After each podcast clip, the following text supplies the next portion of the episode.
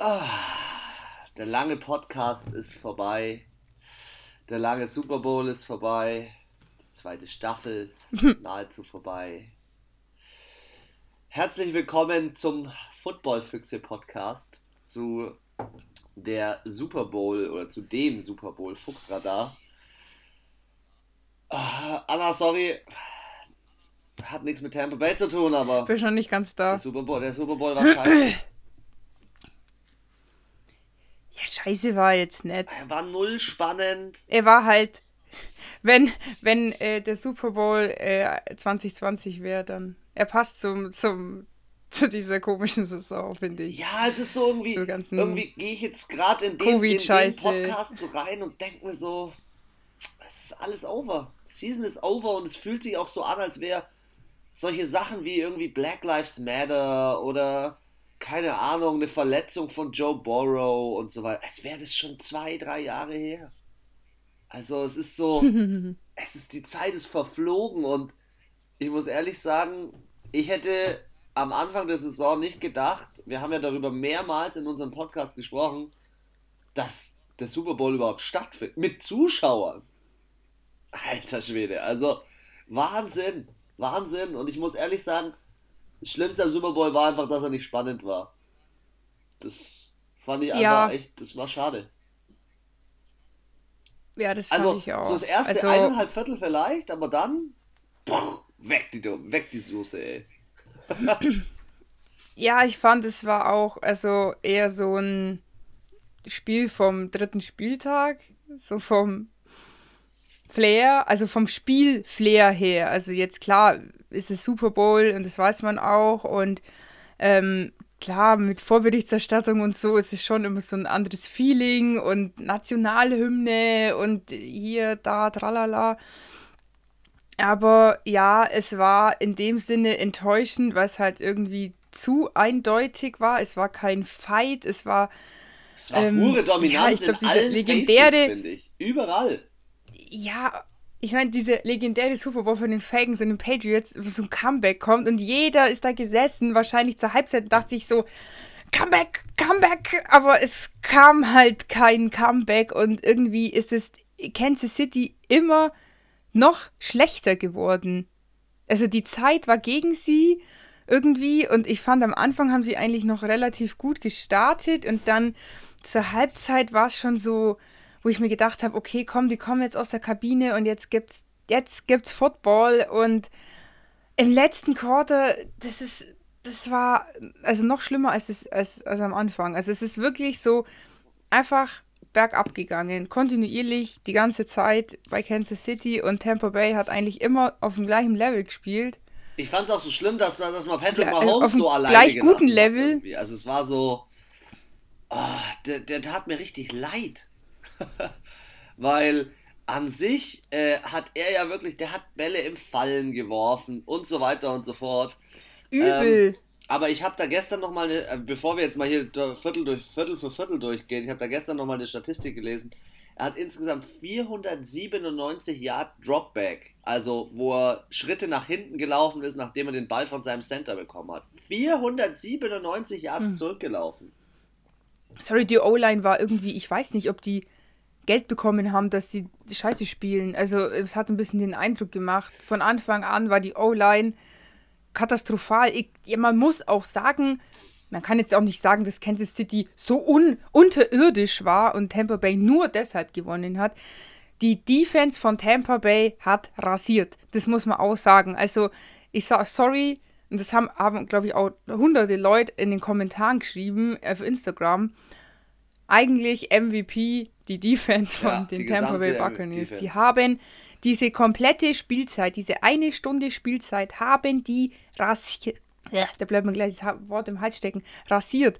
Und haben wirklich top gespielt. Von der ersten bis zur letzten Sekunde. Die haben so einen Druck gemacht und ich hätte nie gedacht, dass diese Pocket oder auch diese O-Line so anfällig ist. Also, äh, dann frage ich mich, was haben die anderen, anderen, anderen Mannschaften eigentlich die ganzen 16 Spieltage gemacht, wenn es so einfach ist? Also du hattest natürlich ein, du hattest ein natürlich bisschen das die O-Line ärgern und dann wären die ja hattest- gar nicht in Super hattest, Bowl gekommen. du hattest so natürlich das ungefähr. Problem, dass äh, in der D-Line oder in der O-Line von, ähm, von den äh, Chiefs einiges umgestellt worden ist, weil da waren schon diverse Verletzte drin und du hast natürlich schon die Problematik, wenn jemand auf seiner angestammten Position nicht spielt, dann hat der andere Laufwege, andere Bewegungen, andere Armbewegungen. Trotzdem möchte ich das Ganze nicht verteidigen. Ich gebe dir vollkommen recht. Die Pocket ist andauernd kollabiert. Andauernd. Bei 49. Sie ist ja nicht nur ein, genau. einmal oder zweimal kollabiert, wo man sagt, ja, okay, Mai, die Toppet, die Toppet, die Cop jetzt gar nicht was, die Pocket, das habe ich alles von Tom Brady so rum. Die ist ja auch ab und an mal kollabiert. Er wurde auch gesägt, er musste auch mal ein paar Schritte Aber zurücklaufen. Darum geht es ja nicht. Also. Aber nicht gefühlt von zehn Snaps, neun, wo Pat und am Ende, das meine ich ja, dem letzten Quarter, Alter, der ist teilweise gefallen im Liegen, keine Ahnung was, in was für Positionen, in der Drehung, wie so ein Genie, wenn er aus der Flasche kommt, noch den Ball weggeworfen und auch noch an, also gut geworfen, jetzt nicht weggeworfen, sondern wirklich noch zu einem Passempfänger. Und da kommen wir zum nächsten Problem. Die Girls in der scheiß Parship-Werbung haben mehr Bälle gefangen als die, die Wide Receiver von Kansas City Chiefs. Was war denn da los? Gedroppt. Alles Hatten gedroppt. die irgendwie. Ihre Handschuhe waren die voller Öl, ich weiß es nicht. Also, sorry. Ja, es, es war. Es, das war das nächste es war Problem. Unglaublich, meiner ähm, Meinung nach. Wenn man sich das anschaut, ähm, wie die das Jahr über gefangen haben, wie dominant sie im ersten Spiel waren, wo äh, Tyreek Hill über 200 Yards hatte in der ersten Halbzeit und drei Touchdowns. Ähm, also das ist natürlich schon eine Hausnummer, das muss man absolut sagen. Ähm, ich finde, das, was, ähm, das, was Tom Brady auch wieder in diesem Spiel wieder ausgemacht hat, war, und da gab es einen Drive, die Zeit in der Pocket.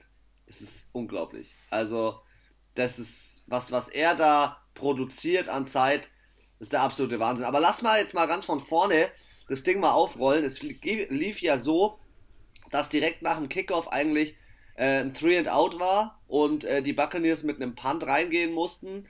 Dann kamen die Chiefs und mussten ebenfalls punten. Also es ging hin und her mit Punt, Punt. Und dann ging es eigentlich los, dass die Chiefs endlich mal mit einem 8 äh, Plays und 31 Yards endlich mal kicken konnten. Und ich habe irgendwie, das war das erste Mal auf dem Scoreboard und ich habe irgendwie gehofft, jetzt geht da mal was los. Aber dann kamen halt die Buccaneers schon mit einem Touchdown und da muss man auch wieder ein großes Kompliment aussprechen. Die haben es geschafft mit ihren ersten Plays alle Wide Receiver zu integrieren irgendwie dem Gegner, den Chiefs, Angst zu machen. Aber wen die Chiefs komplett vergessen haben, war Gronk. Gronky. Gronk komplett vergessen. Und der Typ ist, hat sich durch, du hast es, wie hast es mit den Armen vorgemacht, der hat sich so durchgewühlt wie so ein Maulwurf. Ich habe nee, ich habe gesagt, der hat zu viel Derrick Henry Videos angeschaut. Weil er sich so richtig, ja, wie du sagst, wie so ein Maulwurf so bam, bam. Er hat natürlich auch die körperliche Athletik, das zu machen. Das kann halt. So ein Evan Kamara zum Beispiel, der schafft es gar nicht. Der hat da, glaube ich, gar nicht die Manpower dazu und auch gar nicht die Größe. Aber also, ich war wirklich, also meiner Meinung nach, MVP-Titel hätte definitiv auch Gronk verdient, weil ich fand, er hat wirklich. Er war, fand ich, in dem Team der den, den man nicht auf dem Schirm hatte. Und ich glaube, wenn er nicht da gewesen wäre, hätten sie auch diese Touchdowns nicht gemacht, weil, wie du sagst, die Kansas City Chiefs haben ihn irgendwie vergessen, unterschätzt. Und wenn ich jetzt mal mich ganz weit aus dem Fenster lehne, würde ich behaupten, dass das vielleicht auch Taktik des Coaches war, dass er ihn wochenlang also ich meine, das war das einzige Spiel gefühlt in der kompletten Saison, wo Gronk so richtig mal ausgerastet ist und abgeliefert ja, auf jeden hat. Fall war er, er war Oder? auf jeden Fall der wichtigste Receiver. Aber er war der wichtigste Typ und vielleicht auf, beim Catching. In ja. der Offense fand ich, ja. Und vielleicht war es auch Taktik, dass er gesagt hat vom Coaching her, hey, ich lasse den jetzt die, die Wochen immer so underrated und immer so unterm Radar laufen, dass die Leute den nicht zu ernst nehmen und an dem Tag, boom, setze ich ihn ein. Und das könnte ich mir auch vorstellen, dass das, ich weiß nicht, ob das wirklich, ob Football so vorausschauend ist oder ob man es überhaupt so planen kann. Aber schau mal, gegen alle, gegen der Tampa Bay gespielt hat, jetzt Kansas City, Saints, Packers, gegen die haben sie alle verloren.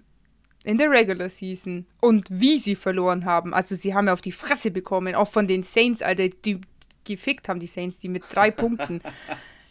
Die Kansas City Chiefs haben gewonnen. Weißt du, wie ich meine? Vielleicht haben sie das alles gemacht. Aber klar, das ist natürlich jetzt wirklich ganz weit gesponnen. Um dann zu sagen, in dem Moment, wo wir in den Playoffs sind, zeigen wir unser anderes Gesicht. Quasi, ich spiele schlechter unter meinen ja, Leistungen, damit der andere Gegner mich unterschätzt. Und das könnte ich mir vorstellen, war hier bei Gronk auf jeden Fall mit Taktik, dass sie den die letzten Wochen nicht so wirklich eingesetzt haben. Äh, ein bisschen so unterm Radar laufen haben lassen, auch Brady, dass er ihn nicht so anspielt. Und man muss natürlich sagen, irgendwie, die zwei sind halt erfahren im Super Bowl.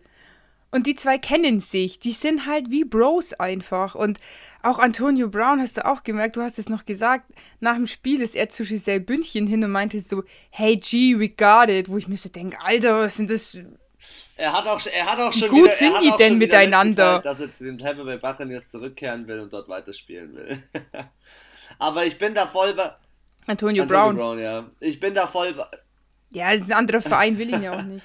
ich bin da voll bei dir. Ich muss ehrlich sagen, ähm, die Tampa Bay Buccaneers haben, haben im Super Bowl ihr bestes Spiel abgeliefert. Von diesem ganzen Jahr ja. und auch von den Playoffs. Und ähm, ja, mal weiter im, im Diktat hier. Ähm, es war ja dann so, es war 7 zu 3 gestanden und ich dachte mir, ja, okay, halt mal die Füße still. Und dann kommt dieser Pringle ja, und macht einen 41 Yards Return nach dem Kickoff. Und ich dachte mir so, okay, nice. Er hat zwar gerade einen Touchdown kassiert, aber Pringle ist heiß.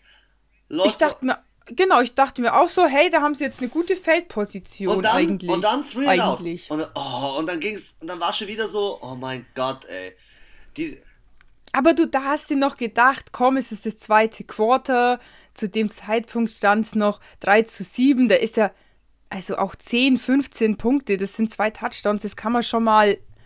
Das kann man schon mal machen in einem Quarter. Das ist jetzt nicht. Ja, da war ja also da nur ist ein ja noch Touchdown. Kopf Malz nicht verloren. War ja erstmal nur ein Touchdown. Ja, genau. Also da war ja noch alles in Ordnung. Dann kamen die Bugs und, und dann ja. habe ich noch mehr gedacht, okay, Chiefs, Respekt. Chiefs, 2 and 2 3 and 2, 4 and 1, alles an der, in der Red Zone zwischen der 5 und der 1-Yard-Linie und die halten die an der 1-Yard-Linie auf. Der äh, Ronald Jones kommt nicht durch, die Defense hält und ich dachte mir, geil.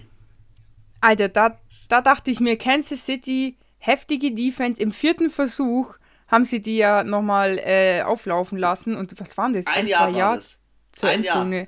Ein Jahr, also aber auch hier zu dem Zeitpunkt hatte Kansas City, glaube ich, schon drei oder vier Strafen, ja. unter anderem wegen Pass Interference und deswegen ist Tampa Bay überhaupt zuerst weit nach vorne nee, gekommen. die, Kamen in, die kamen im nächsten Drive. Die Chiefs, also da, da stand es immer noch 7-3 und ich dachte mir, okay, immer noch alles in Ordnung. Dann kommen die Chiefs wieder ähm, mit Punt aus der Geschichte raus, müssen sogar zweimal punten, weil der Punt zurückgenommen wird und da geht's los. Erste Strafe wegen Offensive Holding und dann ah. kannst du dich erinnern und dann hat er nochmal gepantet und dann hat er ah, nur dann 29 haben sie, mussten sie nochmal panten. So richtig schlecht in die Auslegung. Oh, das war dieser richtig, richtig, richtig madige, genau. eklige Punt, wo ich mir gedacht habe, wo ich noch gesagt habe, das ist der schlechteste Punt, den ich in der ganzen Saison Ey, gesehen habe. Dann, von genau, dem Elben. dann kam Tampa Bay und Tampa Bay kriegt mehrere Strafen äh, zugesprochen, nämlich von Kansas City unter anderem, und das war eine sehr dumme Strafe von Tyron Matthew, wie er äh, Mike Evans in die, in die Füße fällt von hinten. Ähm, ja, und ähm, am Ende lief es wieder auf den Touchdown hinaus. Und wieder auf Gronk. Wieder auf Gronk. Und das ist einfach, da muss ich ehrlich sagen. Und er stand auch komplett frei. Ja, aber jetzt frei. mal ganz kurz zu also den Strafen. Also, vielleicht, wenn man mal aufs NFC Championship zurückkommt ich möchte jetzt, hier nicht, ich möchte jetzt hier nicht eine überkrasse Diskussion auslösen, aber ich muss ganz ehrlich sagen, man muss eine Linie pfeifen. Und man muss auch versuchen, äh, nur weil man jetzt vielleicht von den Medien verbal einen auf die, auf die Nuss bekommen hat, ähm, dass man im NFC Championship nicht so geil gepfiffen hat, muss man jetzt nicht überkleinlich im Super Bowl pfeifen. Ich habe es immer wieder gesagt, ich möchte einfach da eine, eine Finalhärte sehen. Ich möchte, dass da äh, nicht jeder kleine Griff äh, ans Shoulderpad oder so gepfiffen wird, weil im NFC Championship, man erinnert sich, wurde ein Griff ans Shoulderpad auch nicht gepfiffen. Ja, haben sie gar Und äh, also ich, ich möchte ja, ich möchte die Chiefs nicht also schützen, ich fand aber auch, ich möchte ehrlich sagen, die Schiris waren, hatten nicht ihren besten Tag. Also am Ende muss man leider so ehrlich sein, selbst wenn sie alles so gepfiffen hätten, wie es die, wie die anderen 100 Millionen Fernsehschiedsrichter, Zuschauer es gemacht hätten, hätte Kansas City trotzdem verloren. Also es waren jetzt keine Entscheidungen, wo man gesagt hat, oh, spielentscheidend.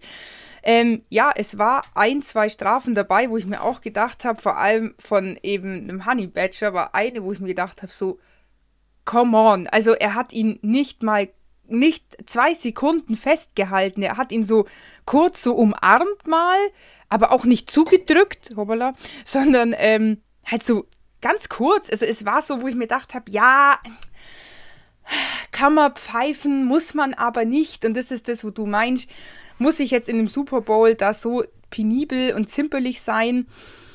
Aber trotzdem, sorry, Kansas City hat im kompletten Spiel elf Flaggen. Und es waren zwei, drei Flaggen, wo man sagen kann, die waren jetzt zimperlich. Und ja, die anderen restlichen acht, neun waren einfach, waren auch tatsächlich Holding, waren wirklich Pass Interference. Das, was du gesagt hast. Mike Evans läuft und der eine fällt ihm, grabt ihn hinten richtig in die Beine rein. Ja, sorry, das ist halt eine Pass Interference. Da kann man jetzt, das kann man sich auch nicht schönreden. Oder dieses, ähm, Alter, das mit dem Kick wo sie dieses äh, Offside so, hatten. Ja, ja. ja, sorry. Das ist halt auch, das war ein Fehlverhalten von Seiten von Kansas City. Und dann Trash Talk die ganze Zeit, wo ich mir halt auch denke, ja, Mai, es ist halt auch blöd. Haben wir auch gesagt, du kannst Trash Talk machen, lass dich nicht erwischen. Dann haben sie, glaube ich, zwei Strafen bekommen, Kansas City, wegen ähm, Unsportsman Dingsterbums. Unsportsman Und ja, Genau, den Rest erklärst du. Und das waren auch dann, ja, und ich meine, das ist so. Und das, da braucht man nicht reden. Und deswegen waren es vielleicht zwei, drei Entscheidungen, wo man jetzt ein bisschen sagen kann, da waren die Schiedsrichter ein bisschen zimperlich. Aber von elf Flaggen in einem Super Bowl. Ja. Bin ich, bin ich voll bei dir. Sorry. Und Tampa Bay 4. Und 4 ist, finde ich, für einen Super Bowl absolut in Ordnung. Oder allgemein für ein Spiel in Ordnung. Und jetzt schaust du dir mal ein Spiel an gegen die äh, Bills da hatten die Chiefs, glaube ich, zwei oder drei Flaggen, wo ich mir so denke, alter Jungs, was ist aber in eurem das, Kopf Ja, passiert? das ist aber auch so ein bisschen abhängig und das, da komme ich jetzt gleich zum nächsten Drive, der kurz vor der Halbzeit. Das ist auch so ein bisschen abhängig. Warte, ich habe nochmal ja. nachgeschaut. Bei dem Bills-Spiel hatte Kansas City drei Flaggen. Ja, aber da sage ich dir eins, das ist auch das, die Kansas City wurden nicht nur outplayed, die wurden outcoached. Ohne Scheiß. Coached. Also was da ja. abgegangen ist. Alter, also sorry. Im nächsten Alter, Drive siehst du das, was das da passiert ist. Kansas City plötzlich heiß geworden. Kansas City äh, schmeißt für 13 Yards den Ball über die Mitte, dann für 4 Yards zu, äh, über die Mitte zu Hartman.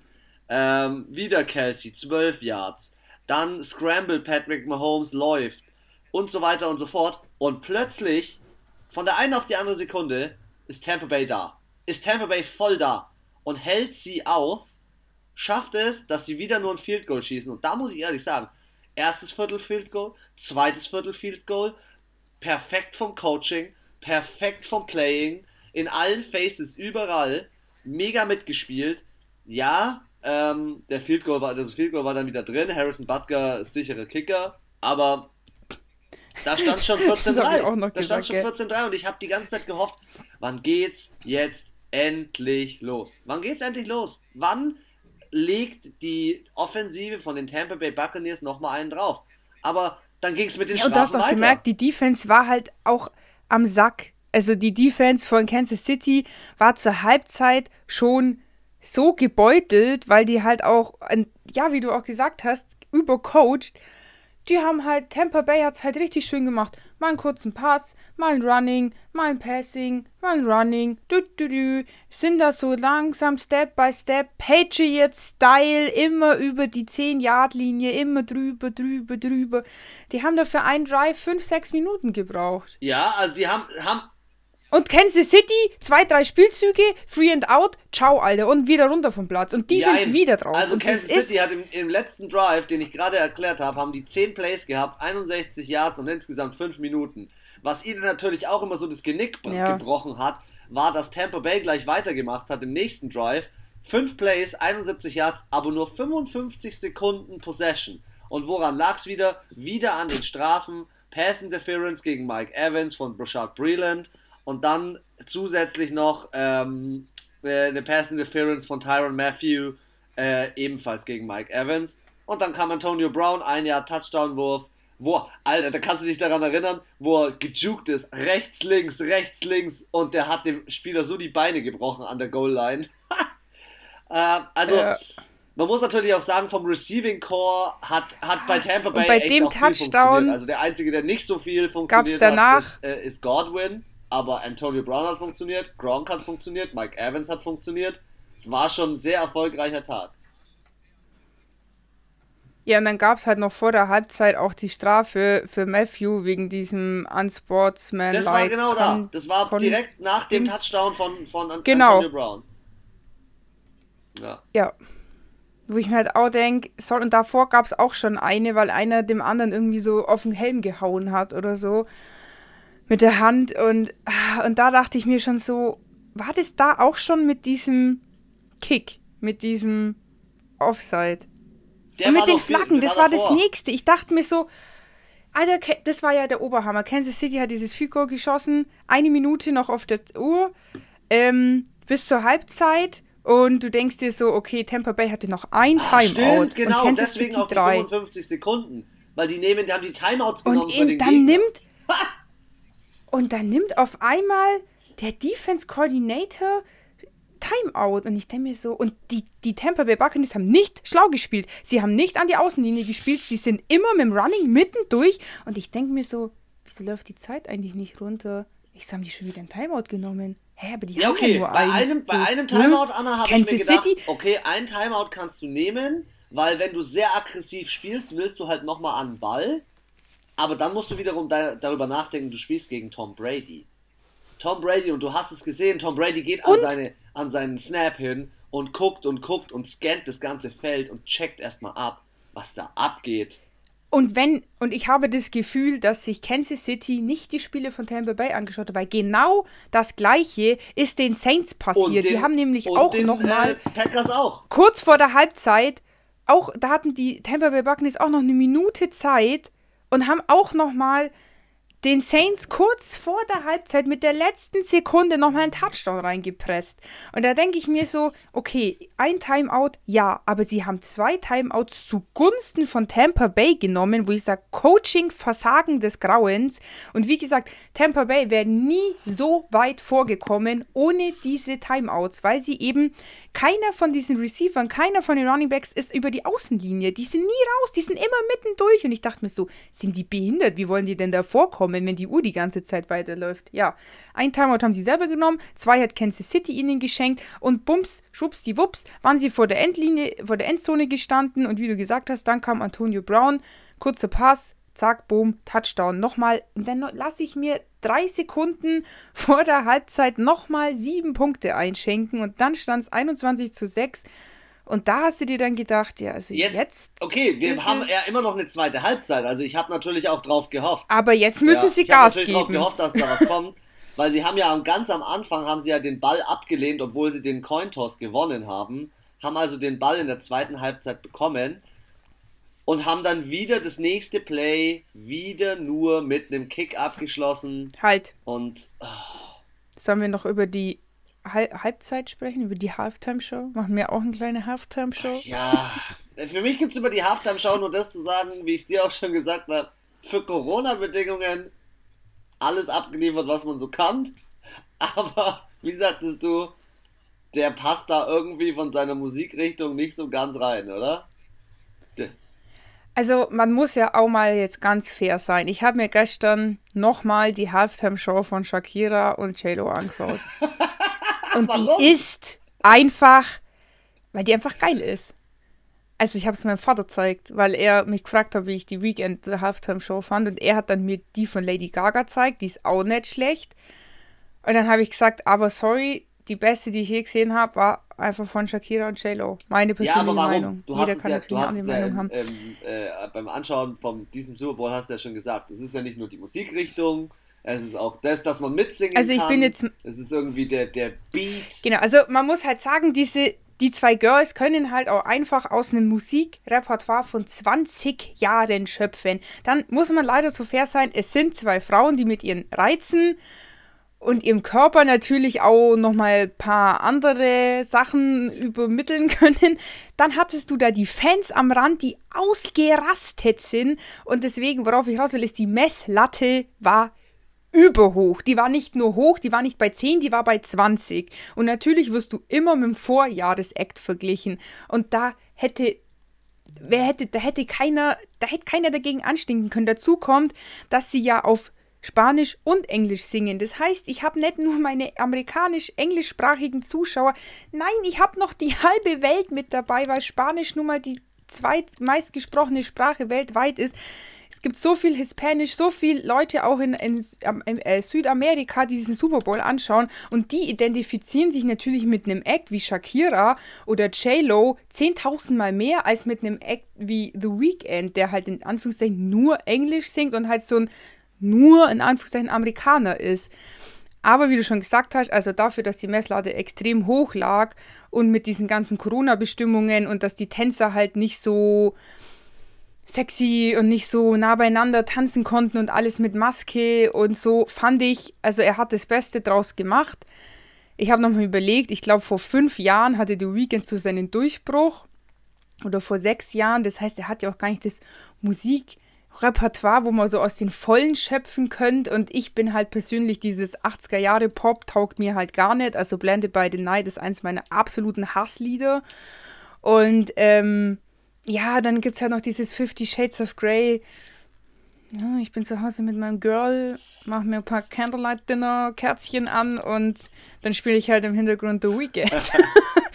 und ähm, ja, also wie gesagt, ich fand, es war okay wenn ich es benoten müsste, würde ich sagen, so sechs Punkte von zehn. Boah, ich würde sogar. Äh oder vielleicht sogar 6,5. Ne, 7 war es für mich jetzt nicht. Da hätte es noch ein bisschen irgendwie. Da hätte ich noch ein bisschen mehr Kavum gebraucht, aber so eine 6,5 ist schon. Naja, also ich muss, ich muss ehrlich sagen. Finde ich ist schon fair. Es hat mich nicht entertained. Es war so ein Nebending. Es war jetzt kein Schrott, aber es war so ein, so ein Nebenprodukt des Spiels. Aber es hat so zum, es hat so zum. Spiel irgendwie gepasst. ich mein. Ja.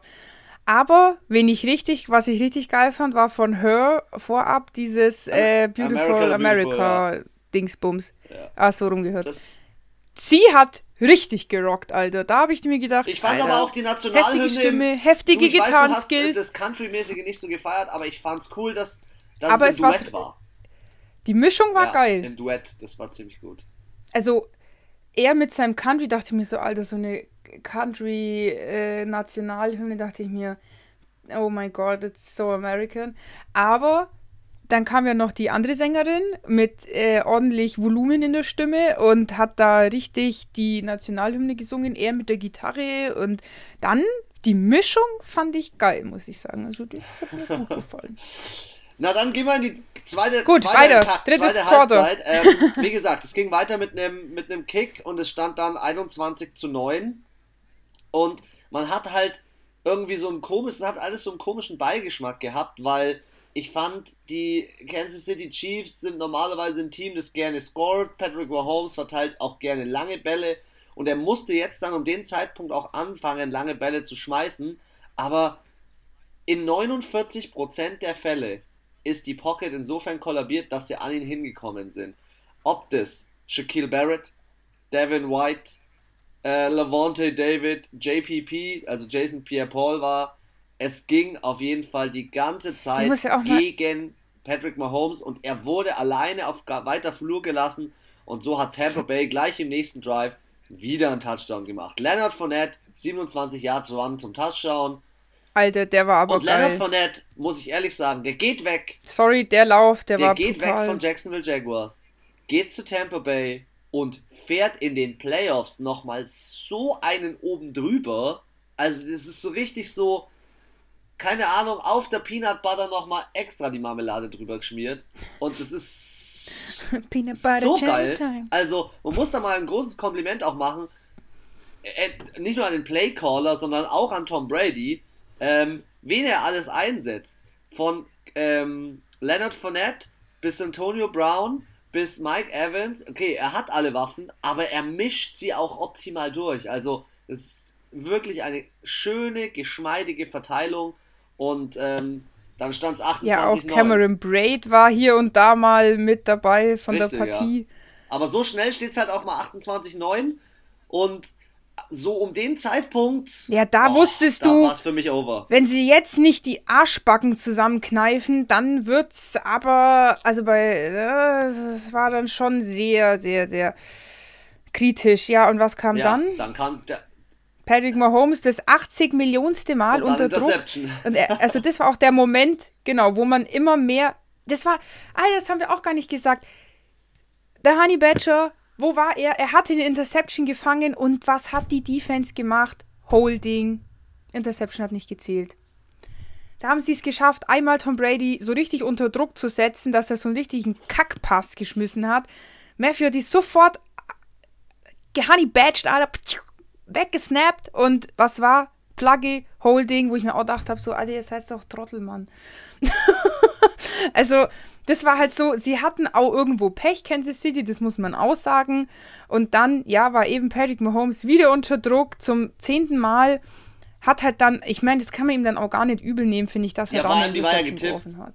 Die war ja getippt, die Interception. Ja, stimmt. Also, da kann ja. er jetzt nicht richtig viel dafür. Ähm, aber es war einfach auch von den Strafen viel zu viel und die Interception war dann auch an der falschen Stelle. Es war einfach an der 45-Yards-Linie. Und dann kam halt wieder Tampa Bay, die glücklicherweise mhm. mit acht Spielzügen nur einen Kick rausgelassen haben. Aber dann stand es, äh, wie viel stand es? Dann stand es, glaube ich, schon 31. Bin ich richtig 9. von der Rechnung? Ja, dann stand es 31,9. Ja. ja. Und das war so Ende vom. Und da war es klar. Da war es einfach absolut klar. Da braucht man nichts mehr sagen. Nach, genau, nach dieser Interception war nicht nur für uns, nicht nur für die Zuschauer, Zuschauer, sondern auch für, für ich glaube, für die selber. Da hast du gemerkt, das war der Mental Breakdown von den Kansas City Chiefs und danach ging gar nichts mehr. Das vierte Quarter war grauenhaft, weil da war Patrick Mahomes nur noch am struggeln, nur noch am zurückgehen, nur noch am im Drehen irgendwie irgendwo schmeißen.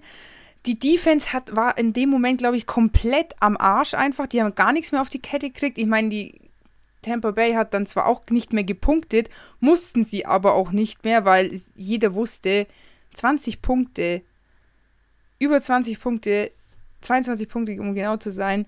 Das heißt, sie hätten drei Touchdowns mit einer Two-Point-Conversion schaffen müssen. Aber das Und war auch nicht möglich, weil ich dachte mir auch die ganze Zeit, es geht ja nicht nur darum, deinen eigenen Quarterback zu schützen, sondern fangt einfach mal an, Tom Brady mehr unter Druck zu setzen. Und das ist einfach nicht passiert.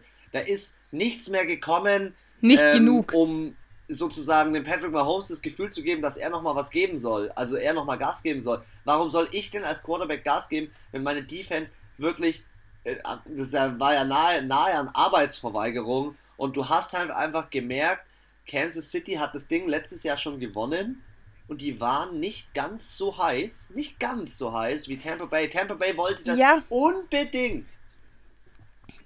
Nein, Tom Brady. Aber auch Tampa Bay, ey, also für mich ist der wahre MVP die Defense. Die Defense ist für mich der wahre MVP. Ja. Wie die gespielt haben, das ist unglaublich. Also man muss auch sagen, egal wer, Alter, dieser ja. Pierre Paul, immer da. David, immer da. White, David White, immer am, also wer, Nummer 50, diese richtig dicke, Alter, mit einer richtigen Wappe vorne dran. Vita der war auch, der ist Alter, der ist da durch diese O-Line gescheppert, Mann, wie als würde er einfach mit einem, mit einem Löffel durch ein, durchs Eis fahren, Alter. Sich eine schöne Kugel rausholen. Ja, also es war, ja. es war unglaublich. Und sie hatten, das sehe ich gerade, nur zweieinhalb, also insgesamt zwei Sacks. Ähm, Schuh hatte eineinhalb und die Gill einen halben. Aber äh, Devin White, acht Tackle. Ja. Solo, Solo. Vier, acht Solo. Aber oh, ja. Solo. Ja, also das ist schon und wenn man jetzt mal die Defense von den Chiefs anschaut, war da äh, ja, ein Fra Sack. Frank Clark hat noch zwei Tackle for Loss, aber die, ähm, die Tampa Bay Buccaneers haben zwar nur drei Sacks, aber fünf Tackle for Loss. Ähm, insgesamt zehn Quarterback-Hits ja. zu zwei. die waren die ganze Zeit im Mahomes dran. Das ist unglaublich. Und jetzt kommt Und jetzt kommt der Witz an der ganzen Geschichte. Kansas City Chiefs hat 10 Yards mehr im Ja. Total. Ja? Das heißt, sie haben ja schon, sie sind schon immer vorgekommen, aber sie sind halt nicht, sie sind auch übers Feld gegangen, aber halt nicht ähm, effektiv. Und das ist das, was Kansas City eigentlich ausmacht, dass sie mit sehr wenig Yard und mit sehr wenig Zeit auf dem Platz eigentlich viele Punkte erzielen. Aber genau hier an dem Tag, ich glaube einfach, das war Coaching-mäßig. Andy Reid wurde wirklich einmal auf den Bauch umgedreht. Und ähm, der Coach von den äh, Tampa Bay Buccaneers, der hat das komplette Spiel von ihm einfach durchleuchtet und hat sich auf jeden Fall einfach besser vorbereitet. Dazu kam, die waren absolut überfordert mit dem Rushing von Tampa Bay. Und Kansas City ist überhaupt nicht ins Rushing gekommen. Also, ich glaube, Edward Selaire ist ein, zwei Mal ist ein bisschen weiter durchgekommen. Und das hast du immer wieder. Tyreek Hill hatte ein, zwei Läufe, wo er mal mehr als nur den Ball gefangen hat. Travis Casey hatte einen guten Lauf im Ja, ganzen okay, Spiel. Travis Kelsey hatte 133 Yards. Das ist schon. Ja, ja, er ist, er hat trotzdem eine gute, er hat trotzdem seine Yards erfüllt, aber dieses, was man von ihm kennt, dass er so läuft und bam, und das war halt, er hat, glaube ich, auch oft einfach nur so 5, 6 Yards. Immer wieder halt. Ich meine, er hat ja auch viele äh, Bälle bekommen. Aber dieses mal 10, 15 Yards, so, so lange Läufe, das hatte ich so gefühlt bei Kansas City, war das nicht so da. Dann waren sie unterirdisch im dritten Versuch. Ja, ey, Wahnsinn. 23 Prozent. Zur Halbzeit waren es 0 von 4. Nee, nee einer ich, von oder? sechs. Einer von sechs. Einer von sechs. Nee, nee, genau. Und zur Halbzeit waren es, glaube ich, 0 von 4 äh, Third Down, wo ich mir gedacht habe, so, was ist denn los? Ja, und halt, also wenn man sich jetzt nur die Statistik anschaut, auch ähm, war Kansas City gar nicht so schlecht. Yards per Play 5,1, Tampa Bay 5,4. Also ist jetzt auch nicht so die Bombe. Nein, an sich war, hat, wurde es an der Line, äh, an der Line entschieden.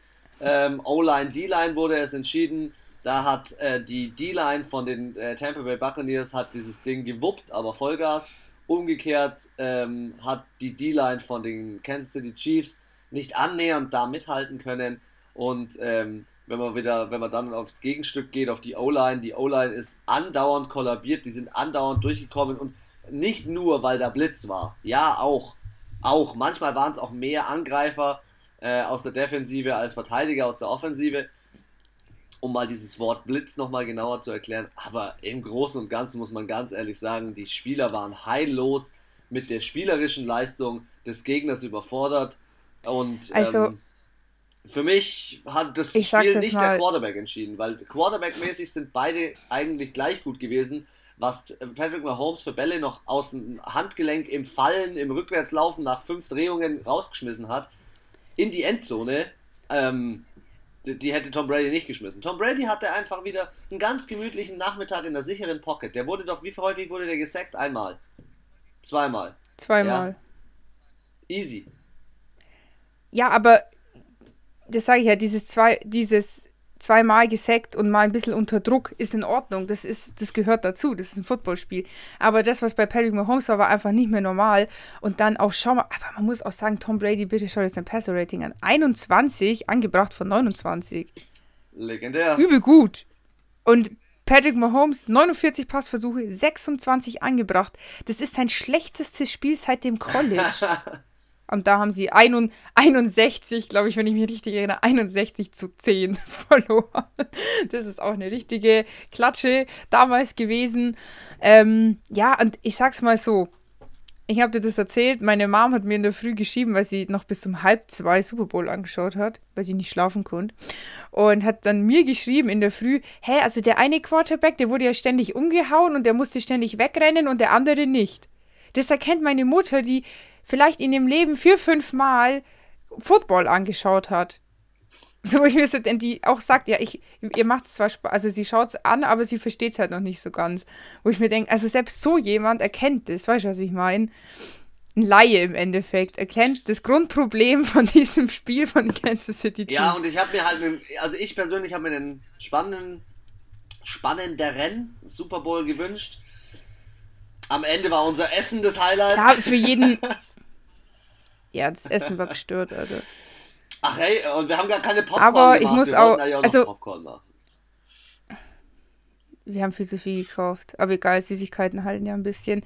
Ja, also ich fand, ähm, es war, also für jeden Tampa Bay-Fan war das natürlich das Das optimale Spiel, Hommage weil ich muss sagen, von Tampa Bay. Also ich muss sagen, wenn die Saints so gespielt hätten im Super Bowl, dann wäre mir das auch scheißegal gewesen, ob die Kansas City Chiefs nur neun Punkte haben. Ich wäre, das ist das, das Geilste als Fan, wenn dein Team alle vier Quarter durchgehend führt und du nicht Angst und Bange hast, dass ständig, dass du doch noch verlierst irgendwie. Deswegen als Tampa Bay Fan kann ich das vollkommen nachvollziehen. Als Football Fan fand ich es auch ein bisschen arg einseitig und ich hätte mir auch einen mehr Fighting vorgestellt, dass halt so noch im letzten Quarter noch entschieden wird, wer jetzt wirklich gewinnt. Tampa Bay, und wie gesagt, es, es, es gab hier und da vielleicht die ein oder andere Entscheidung, wo man sagen kann, ja, okay, wurde vielleicht, hätte man jetzt nicht pfeifen müssen, hätte man jetzt vielleicht nicht geben müssen, aber ich sehe das hier nicht ausschlaggebend für den Sieg von Tampa Bay, also überhaupt gar nicht. Und sie haben einfach besser gespielt und wie du auch schon gesagt hast, sorry, die Defense hat einfach rasiert von Tampa Bay. Die haben einfach durchgehend auf High-Level-Performance gespielt. Alle elf Mann, die auf dem Platz waren. Coaching, muss man auch sagen, war an der Stelle einfach auch nochmal eine Schippe draufgelegt, Tampa Bay. Und ich glaube, die haben sich einfach auch schlechter verkauft, damit sie im Super Bowl eben so, boom, so, So kommen einfach auch. so um die Ecke kommen, dass man sie ja so unterschätzt irgendwie. Und wie du auch, das habe ich dir auch gesagt, Travis Casey letztes Jahr fett ausgerastet. Äh, als sie die Conference gewonnen haben, da sind die ja übel ausgerastet. Das war halt so, mhm, haben wir halt gewonnen, jetzt kommt eh der Super Bowl, ne, wir gewinnen wir eh. So, diese Freude ist halt so, wie wenn du den Thomas Müller fragst, wie es ist, wenn er jetzt zum achten Mal hintereinander die deutsche Meisterschaft gewinnt. Sagt er, ja, ist ganz nett. und so kam mir das vor, so ein bisschen gleichgültig, so, ja, jetzt haben wir die Conference gewonnen und jetzt machen, holen wir halt den Super Bowl und wir sind eh die Geisten, aber pff, schaffen wir schon. So, aber dieses, dieses, ja, ich will das und dieses Power und deswegen dachte ich eigentlich auch, dass die Bills weiterkommen, weil die meiner Meinung nach mehr dieses, diesen Biss und diese Power hatten, aber man hat hier gesehen, die Power hat gefehlt, auch bei Kansas City. Und mir kam es so ein bisschen vor wie Deshaun Watson, muss ich ehrlich sagen. Er hat bis zum bitteren Ende und dann auch noch im letzten Quarter hätten sie noch den Ehrentouchdown machen können und haben dann da in der Endzone noch die Interception geschmissen, wo ich mir gedacht habe, Alter, also das war noch so eine Demütigung einfach und wirklich Hut ab an Patrick Mahomes. Er hat bis zum Ende gezeigt, er ist ein Quarterback, er ist eine Führungsperson, er zieht das bis zum Ende durch um Ruhm und Ehre und die anderen haben einfach, haben ihn da hängen lassen. Das muss man einfach sagen. Und das kam mir eben vor wie bei Deshaun Watson, der die ganze Saison Power gibt, macht und tut und die restliche Team sagt einfach, nö. Wir haben verloren. Sie haben verloren, aber ich finde, diesen Ehrentouchdown hätten sie sich noch schnappen können und da nochmal eine Gibt's Interception. aber halt im Ehrentouchdown ganz am Ende gibt's halt einfach zu noch eine lassen. Interception und äh, der kniet und der knieten ab. Ja, und da war es dann, ja sicher. Also, da, dass dann da auch die Laune dahin ist. Ja, und jetzt haben wir einen neuen, den, den Goat All of Time, All over Sport Sieben, Arts. sieben, Also, Leute, ihr müsst euch das mal auf der Zunge zergehen lassen. Der hat den Super Bowl zu Hause gespielt und gewonnen. Gab's noch nie. Er hat sieben Ringe, so viel hat kein anderer Sportler in allen amerikanischen Sportarten. Sportler. Ja, also es gibt hier Wayne Gretzky aus dem Eishockey, es gibt äh, Michael Jordan aus dem Basketball, es gibt sicherlich auch den ein oder anderen Ja, aus, dem, aus dem Baseball, aber das, was er geschafft hat, Also beim Fußball ist es Messi Ja, gewesen mit mit vier- vier Champions genau. League-Titeln. ja, hier, ich mein, hier, jo, äh, Edelman, ich lese ich gerade einen Tweet, can't stop, won't stop, the best ever in all sports. Alter, selbst die Patriots haben geschrieben, irgendwas mit Goat Ja. oder so. also die Sportwelt ist durchgedreht. Ich habe auch gestern auf Instagram auf jedem Nachrichtenkanal, also Süddeutsche Zeitung, Sky Sport, Funk, jeder, der sich irgendwie mit Öffentlichkeit beschäftigt, sag ich jetzt mal so, oder mit der Thematik irgendwo müßig mit Sport beschäftigt. Tom Brady hat gestern, und das habe ich dir im Vorfeld habe ich gesagt, hey Chris, es war schon das einzige Team, was jetzt den Super Bowl zu Hause gewonnen hat. Und es ist voll untergegangen, weil es immer nur heißt, Tom Brady hat sieben Ringe, Tom Brady hat sieben Ringe. Ähm, ja, also ich finde es ein bisschen schade, dass er halt so alles in den, in den Schatten stellt, weil es ist immer noch ein Teamsport und ähm, Einzelleistungen gibt es beim Golf oder beim Tennis oder vom, bei der Formel 1 von mir aus. Aber ähm, es ist ein Teamsport und letztendlich wäre Tom Brady ohne seine Teammates auch nicht da. Natürlich ist er schon, denke ich, der Cheatcode und er bringt eine Harmonie, eine Ruhe in so ein Super- oder so ein Playoff-Szenario, ähm, die einfach viele nicht haben können, weil sie nicht diese Erfahrung haben. Und er ist echt geboren für diese Playoffs, für diesen Super Bowl. Ähm, das, was Aaron Rodgers unter der Saison an Coolness und Swag und äh, I don't give a fuck Mentalität hat, hat halt Tom Brady einfach in den das Playoffs. Richtig. Aber lass mal vom Super Bowl so langsam rüberschweifen zu einem Tag davor, nämlich zum Abend davor, wo die NFL Awards und die NFL Honors vergeben worden sind für den Rookie of the Year, den äh, MVP of the Year, den Coach of the Year und ich hätte gesagt, wir fangen mal mit dem an, der es am allermeisten verdient hat, nämlich unserem MVP, Aaron Rodgers. Aaron Rodgers. Also, ehrlich, ähm, unbestritten, muss ich ehrlich sagen. Und ich freue mich wirklich für ihn, weil ähm, das eine Saison, in der er ausgeschieden ist, nochmal gut gekrönt hat. Also, er ist ausgeschieden auf, nicht aufgrund seiner eigenen Fehler, um das vielleicht nochmal genauer zu sagen, sondern ich finde, da war auch so ein kleines Coaching-Problem bei Packers gegen Buccaneers in dem NFC Championship. Und ähm, er hat 40 Touchdowns, er hat 5 Interceptions. Der Typ hat eine Wahnsinnssaison hingelegt. Aber du darfst ja nicht vergessen, das Playoff-Spiel ist nicht MVP. MVP ist Spieltag 1 bis Spieltag 16. Und da war Aaron Rodgers. Und wie gesagt, Leute, ihr müsst ein bisschen die Playoffs ausklammern, weil die zählen da auch gar nicht in diese Wertung rein er war der Beste. Er war besser als Patrick Mahomes, er war besser als äh, Allen von den Bills. Er war der Beste und ich finde auch absolut verdient. Ich glaube, das war sein dritter MVP-Titel, ja, ja. oder? 2011 und 2014, glaube ich noch. Und ähm, ich fand das so süß. Also es war ja ein bisschen schade. Normalerweise wird das ja auch immer zelebriert und mit äh, großer Gala und da werden alle eingeladen und jeder kriegt da sein Trophächen war natürlich alles auch wieder virtuell und dann haben sie ihn halt auch so interviewt und dann hat er so geschmunzelt, so mit einem Ding nach oben, mit so einem Grübli nach oben, hat er so gesagt, ja, freue mich schon und ich glaube, es ist, es war, ein, das Ende war schade für die Green Bay Packers diese Saison, aber ich finde, der MVP-Titel ist definitiv beim Richtigen gelandet. Also ich muss sagen, sage ich jetzt nicht, was? So ein Scheiß. Ja, also vom, vom, vom Spieler her richtig vergeben. Ähm, und er hat auch konstant genau. über 16 Spieltage einfach immer eine gute Leistung abgeliefert. Es gab andere, die waren auch wirklich gut, aber die hatten halt dann auch mal so zwei, drei, vier Spieltage, wo sie halt einfach Kacke gespielt haben. Und das gab's bei Aaron Rodgers nicht. Er hat wirklich 16 spielte einen, zwei war mal nicht ganz so gut, aber immer noch besser als andere.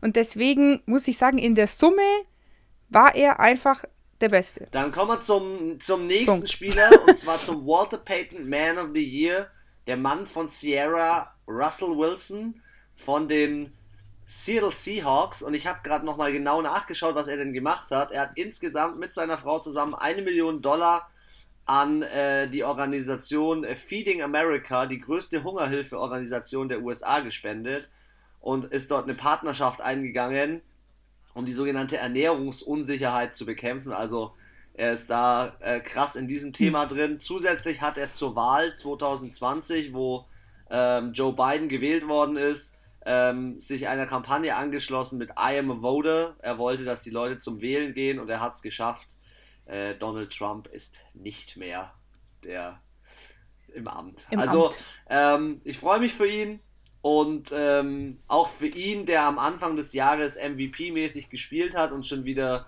äh, Tyler Lockett und DK Metcalf, die auch zwei Cheatcodes auf dem, auf dem Feld sind, eingesetzt hat ohne Ende, ähm, muss ich ehrlich sagen, hat er, hat er, hat er gut gemacht. Lass uns mal äh, zum Comeback Player of the Year kommen. Ist ja auch unser Comeback Player of the Year gewesen. Der liebe Herr Alex Smith. Yep. Mit kaputten Beinen. Wir haben ganz viel darüber Boah. erzählt. Ich freue mich allein deswegen für ihn, weil er irgendwie seine Chance nochmal bekommen hat. Aber ich, ich weiß nicht, ob er, ob er noch weitermachen sollte, weil wenn ich er wäre, also meine, ich muss ehrlich sagen, Liebe zum Spiel, ja. Aber wenn ich irgendwann nicht mehr laufen kann oder keine Ahnung, der war ja, der war ja kurz davor, ihm das Bein zu amputieren. Also ich weiß nicht, ich würde nicht mehr spielen. Also ich habe mir da noch mal ein Video angeschaut, da haben sie ihm ähm, Ding das halt gesagt, dass er Comeback Player of the Year ist und dann haben halt ganz viele aus der Liga, alte Teammates, auch manche, die schon gar nicht mehr in der Liga sind, haben ihm halt quasi ähm, ja so Dankessagungen mitgeteilt. Das geht über sechs Minuten und das ist einfach, was die sagen und er ist, glaube ich, so, und sagen, jeder sagt es, er ist so eine Inspiration für jeden Sportler, was er gemacht hat, was er geschafft hat. Und ganz am Ende kommt halt seine Frau nochmal und da hat er dann echt richtig Pippi in den Augen und sie sagt halt auch, es war so schwer und sie hatte so Angst zwischendurch, aber sie ist so stolz und auch, dass halt eben, ähm, ja, halt auch die Liga das so feiert und ähm, ja, also ich glaube, er hat da viel mehr gemacht, als nur einfach wieder aufs Feld zu gehen. Er hat, glaube ich, jedem Sportler, nicht nur im Football, sondern allgemein, so eine Kraft gegeben, zu sagen, okay, egal wie schwer du dich verletzt, wie aussichtslos, wie schlimm es manchmal ausschaut, es gibt immer noch die Möglichkeit, dass du einfach, ja, es ist, gib niemals auf. Das ist, glaube ich, einfach die, die, also die Message dahinter. Und das hat er so vielen Menschen auf dem Weg mitgegeben, Fans, normalen Menschen, Sportlern und ja, deswegen finde ich, es ist eigentlich, es ist dieses Comeback Player of the Year irgendwie noch viel Auf mehr wert als ja. der vorige. Ja. Wer auch was Besonderes ist, ist äh, Coach of the Year. Ich weiß gar nicht, wo wir ihn genau hingewählt haben, aber Kevin Stefanski, der Coach von den äh, ähm, Cleveland Browns, hat es geschafft, nach über 18 Jahren wieder mal in die Playoffs zu kommen, sogar die erste Runde zu überstehen gegen die Steelers. Ich muss ehrlich sagen, was der als Offense, Ex-Offense-Coordinator von den Vikings aus diesem Team wieder gemacht hat, ist mega nice. Also äh, coaching-technisch zu Recht auf diese Position gewählt. Klar, ein Sean McDermott könnte da auch irgendwo reinpassen. Ähm, trotzdem muss man ehrlich sagen, die Browns waren shit. Und zwar über so viele Jahre. Die waren nicht nur nicht in den Playoffs, die hatten teilweise Saisons mit einem Sieg oder null Siegen. Die sind komplett untergegangen und er hat diese Franchise auf einen, auf ein Podest gehoben, äh, hat sich dort reingehängt. Diese Franchise hatte Covid im ersten Playoff-Spiel und sie haben die Steelers wegge weggebatcht. Ähm, zu Recht in diese Position gekommen, positive Record. Ich bin begeistert, auch wenn es äh, ein Divisionsgegner ist, aber ich muss ehrlich sagen, zu Recht den Titel. Völlig zu Recht. Also ich fand auch, ähm, aus Scheiße Rosinen machen trifft es, glaube ich, am besten. Und das haben sie, hat er und auch der Coaching-Staff wirklich gut gemacht. Und ähm, ich muss sagen, es, hier an der Stelle gab es vielleicht noch ein, zwei Coaches, wo ich gesagt hätte, okay, hätten der Bills-Coach, hätte der jetzt das gewonnen, hätte ich gesagt, auch verdient. Aber er hat es auch verdient. Also ich muss sagen, da ist jetzt ich finde, es ist vollkommen in Ordnung. Da weiß, sage ich jetzt auch nicht so, was, wieso ist der, der war voll schlecht. Also fand ich gar nicht. Ich finde auch absolut. Dann doch, machen wir gleich mal weiter mit dem Offensive Player of the Year. Du hast den Ja, yeah, yeah. diese Saison geholt, völlig zu Recht. Derrick Henry wurde mit über 2000 Ja, the Yards Last King. in die Position des Offensive Player of the Year gewählt. Ähm, er hat die drittmeisten Yards Er hat auch noch- jemals in einer Saison geschafft. Er hat auch noch so, so eine zweite Auszeichnung bekommen von FedEx. FedEx Ground, da habe ich nicht raus, genau rausgefunden, aber das war auch, äh, FedEx verleiht anscheinend auch nochmal so einen Preis auch für irgendwie besten Spieler. Keine Ahnung, also da hat er auch nochmal so eine Trophäe mitgenommen. The Soul Snatcher. Ja, sorry, er hat einfach er, ja genau, er hat einfach abgeliefert und auch hier, ähnlich wie bei ähm, Aaron Rodgers, Derrick Henry hat jedes Spiel gut gespielt. Wenn er unter 100 Yards war, war es ein schlechter Tag für ihn. Da haben andere Running Backs, wow, krass, der hat 80 Yards gemacht. Und denkt er sich, was, 200, das ist schon meine Marke. also er hat, den konntest du auch jede Woche im Fantasy Manager aufstellen und du hattest mindestens zwischen 10 und 15 Punkte. Jeden Sonntag. Und das ist was, wo ich sage, sorry, das ist hattest du bei keinem anderen Spieler diese Saison, dass du wirklich sagen kannst, der hat jede Woche abgeliefert. Der hatte ein, zwei Spiele, wo es vielleicht mal nicht ganz so gut war, war aber immer noch am schlechten Tag so gut wie andere, wenn sie einen guten Tag haben. Das ist es. Deswegen gleich zur Diskussion. Das auch hier vollkommen. Lass uns gleich mal in die Diskussion kommen. Defensive Player of the Year. Aaron Donald. ja, das war, glaube ich, die eine der, We also das war eigentlich die einzige Position, die hart diskutiert ja, wurde. Gell? Man muss natürlich auch sagen, viele Spieler, schau, wir haben jetzt gerade über Derrick Henry gesprochen, ähm, wir haben auch natürlich schon über den MVP gesprochen. Viel wird nach Statistiken gegangen. Und wenn man nach Statistiken geht, dann darf man eigentlich, dann darf man Aaron Donald da nicht reinwählen, wenn man nach Statistik geht. Wenn man natürlich danach geht, dass man sagt, boah, also der Spieler, der ist ja eigentlich, wenn du ähm, den den Scouting Report kriegst am Freitag und dann kommt dein Defense Coordinator, äh, dein Offense Coordinator und sagt, Leute, passt auf den Typen auf, der darf nicht durchbrechen zu unserem Quarterback. Dann ist es immer Aaron Donald, weil Aaron Donald ist einfach ein Predator äh, versus Terminator. Der Typ zieht zwei Typen auf sich, bricht alle weg. Absolute Vollmaschine. Der Typ hat's richtig drauf. Aber. Der ist der ballert auch zwei er weg. Er spielt natürlich auch eine andere Position als TJ Watt, der als Outside Linebacker ja. spielt. Ich finde, sie sind. Man kann sie halt nicht vergleichen, weil sie unterschiedliche Positionen Statistikmäßig spielen. ist aber nicht 1 zu 1 vergleichen. Und wir haben ihn selber, glaube ich, in diese Position zum Defensive Player of the Year gewählt.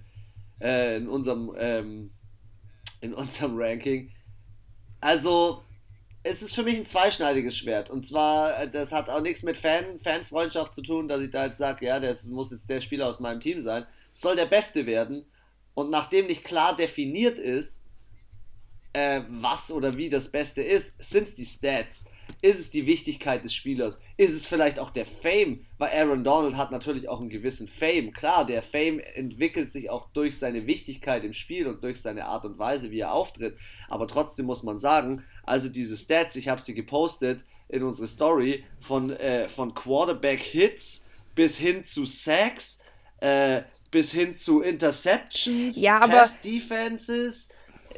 Das ist einfach ja, aber das ist so, wie wenn du jetzt sagst, ja, wieso ist Stefan Dix nicht Offensive Player of the Year geworden? Weil der hat ja mehr Touchdowns als Derrick Henry oder mehr Yards. Ja, natürlich hat er mehr Yards. Er ist ja auch ein Wide Receiver. Das ist richtig, das stimmt ja auch. Die sollen Run, weißt du, was ich meine? Das ist jetzt extrem es ist jetzt ein extremer Vergleich, aber ich finde, ja klar musst du es, aber ich kann nichts vergleichen, ich kann nicht Äpfel mit Birnen vergleichen, ich kann kein Aaron Donald mit dem TJ Watt nur anhand von den Stats vergleichen. Du musst eigentlich eine Ebene finden, auf der du sie vergleichen kannst und das ist unfassbar schwierig. Ich finde halt, Aaron Donald ist jetzt zum dritten Mal Defensive Player of the Year, hintereinander glaube ich sogar geworden da hätte man es jetzt auch mal jemand anderem geben können. Das ist so das, was ich was mir denke. Aber mit, ich finde, Björn Werner Xavier hat das Howard? in seiner Story. 10 Interceptions? Wie gesagt, machst du es an ein, dann kannst du wieder, findest du eine andere Statistik, die für einen anderen spricht. Weißt du, was ich meine? Da kannst du wieder auch Gordon Ramsay sagen, ja, der hatte so und so viel Pass, Passe verhindert. Ja, das ist halt auch seine Aufgabe. Aber äh, auf jeden Fall, um zurückzukommen, ich finde so, Björn Werner hat es eigentlich ganz gut erklärt in seiner Story, indem er gesagt hat, wenn du Defense Coach bist und du hast TJ Watt und Aaron Donald in einem Team, wen, auf wen würdest du mehr achten? Auf wen würdest du mehr aufpassen? Vor wem hättest du mehr Schiss? Ich würde immer zwei, Leu würd immer zwei Leute auf Aaron er hat nicht Donald Immer. Da, immer Double Coverage. ja. Und das ist die Antwort. Sorry. Also es ist so, aber ich finde, es lässt sich hier natürlich drüber streiten und man muss sagen, hier ist es Nuancen, die hier unterscheiden. Wir reden hier von den wirklich zwei herausragendsten Defense-Playern dieser Saison. Und es war wahrscheinlich das Zünglein an der Waage. Sie hätten sie haben es beide verdient. Und ich sagte, wäre es TJ Watt gewesen, wäre die Diskussion, warum nicht Aaron Donald? Safe. Sie sind beide hervorragend. Sie haben beide eine super heftige Saison abgeliefert. Es kann leider nur einer werden. Es ist, wie es ist. Wir haben es nicht entschieden. Wo es auf jeden Fall keine Diskussion gibt, ist beim Defensive Rookie of the Year Chase Young. Es war aber irgendwie ja. auch mit Ansage. Also im Draft hat man, wenn man sich so ein bisschen mit dem Mock Draft und auch, ähm, was wir ja dieses Jahr auch ähm, wieder machen werden, mit so einem kleinen Ranking für den Draft äh, auseinandersetzen wird, dann hätte man das auch sofort wissen können. Der Typ ist also, unglaublich. Ich habe gesagt, für mich bester Pick in diesem Draft wäre Chase Young gewesen. Nicht Joe Burrow, er war zwar der First Round, äh, First Overall, aber für mich der heftigste Athlet und die krasseste Maschine in diesem Draft war Chase Young. Und so einen, Alter, ich habe so einen Bericht von ihm gesehen in der Vorberichterstattung. Alter Falter, der ist, der wird noch richtig hoch drin, der ist so schlau und der scannt das Feld auf eine Art, wo Coaches wie Ron Rivera, der schon ewig in der Liga ist und weiß, wie das Game läuft, sagt, er ist immer noch überrascht, dass ein so junger Spieler so intelligent ist und so schlau spielt. Also in dem Alter halt schon so fokussiert ist und weiß, wie der Hase läuft und wie die Liga und wie, das, wie dieser Sport funktioniert. Das hat der. Ich schmeiß euch mal ein paar Facts Ich sag dir. Kurz. Ja. Warte, eins noch kurz. Der kriegt, das ist nicht seine erste Trophäe und der in zwei, drei Jahren werden wir diskutieren, warum er nicht Defensive Rookie, äh, äh Defensive Player of the Year ist. 44 Total Tackles, davon 32 Solo, 7,5 Sacks in seinem ersten Rookie-Jahr, 4 vier, vier Forced Fumbles, 3 Fumble Recovered, 57 Yards insgesamt und 4 Pass Deflected.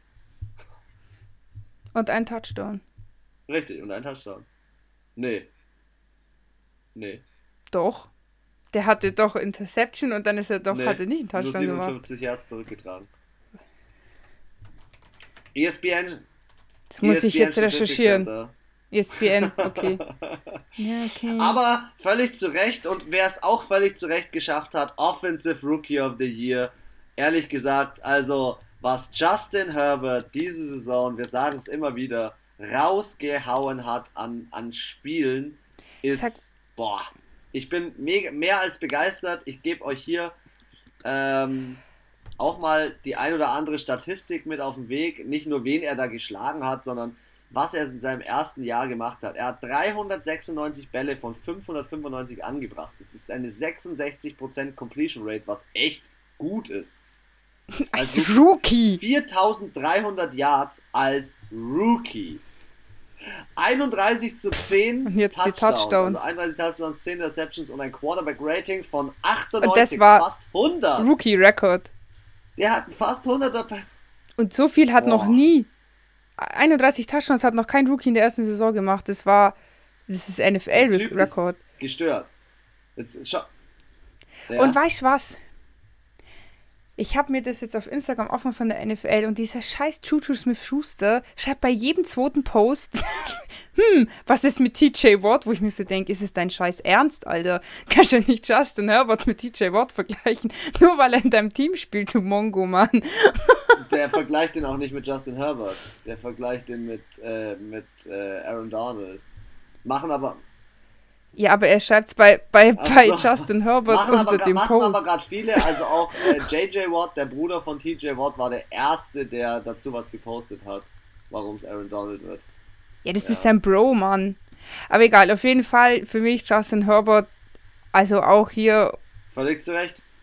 Justin Jefferson hat auch einen guten Shot gemacht, aber sorry, auch unter den Bedingungen, wie Justin Herbert da reingekommen ist. Hey, zwei Minuten vom Spiel, wärm dich mal auf, du spielst heute. Boom. Und du spielst einfach die nächsten 15 Spiele durch und zeigst Drew Brees und äh, Patrick Mahomes mal äh, hier, wie der Hase langläuft und setzt die mal richtig unter Druck.